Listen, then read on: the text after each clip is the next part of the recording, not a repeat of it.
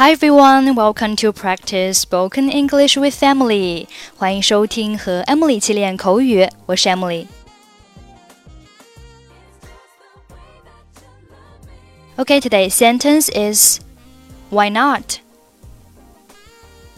Why not? Why not? Why not 是口语中常用的句子，意思是为什么不可以呢 ？Linda，快出来！我买了一件新外套，你觉得怎么样？Linda，come out. I have bought a new coat. How do you like it? 你在哪买的呀？看起来很漂亮。Where did you buy it? It looks so smart. 我在离我们最近的那家购物中心买的，我强烈推荐你去那儿逛逛，买些新衣服。I bought it from the nearest mall. I strongly suggest you go shopping there for the new clothes. 真的吗？今天是你发薪水的日子吗？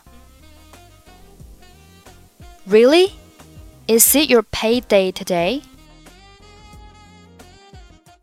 没有啊，我有信用卡，所以可以用信用卡预付，之后再把钱还清。Nope, I have a credit card, so I can spend the money with it in advance and pay off the debt later. 你是说你还没有发薪水就把钱花了 ？Do you mean you spend your money before you get paid? 为什么不可以呢？Why not？难道你不担心到最后你会欠下很多钱吗？Don't you worry that you may owe a lot of money at last. 不会呀， 一拿到薪水，我就会把钱还清。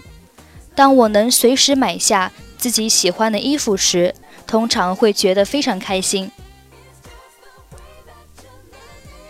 No, I will pay it off as soon as I get my salary. I often feel very happy when I can buy the clothes I like at any time. 哈哈，这样很好啊，真羡慕你啊！ 哈哈，That's great. I envy you. Linda, come out. I have bought a new coat. How do you like it? Where did you buy it? It looks so smart. I bought it from the nearest mall. I strongly suggest you go shopping there for the new clothes. Really? Is it your payday today? Nope.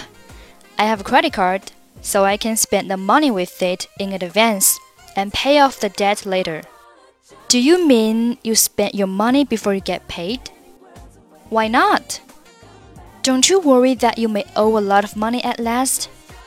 No, I will pay it off as soon as I get my salary. I often feel very happy when I can buy the clothes I like at any time. Haha, that's great. I envy you. Okay, that's it for today. 获取更多地道美语发音秘籍，欢迎关注微信公众号“英语主播 Emily”。I'm Emily. I'll see you next time. Bye bye.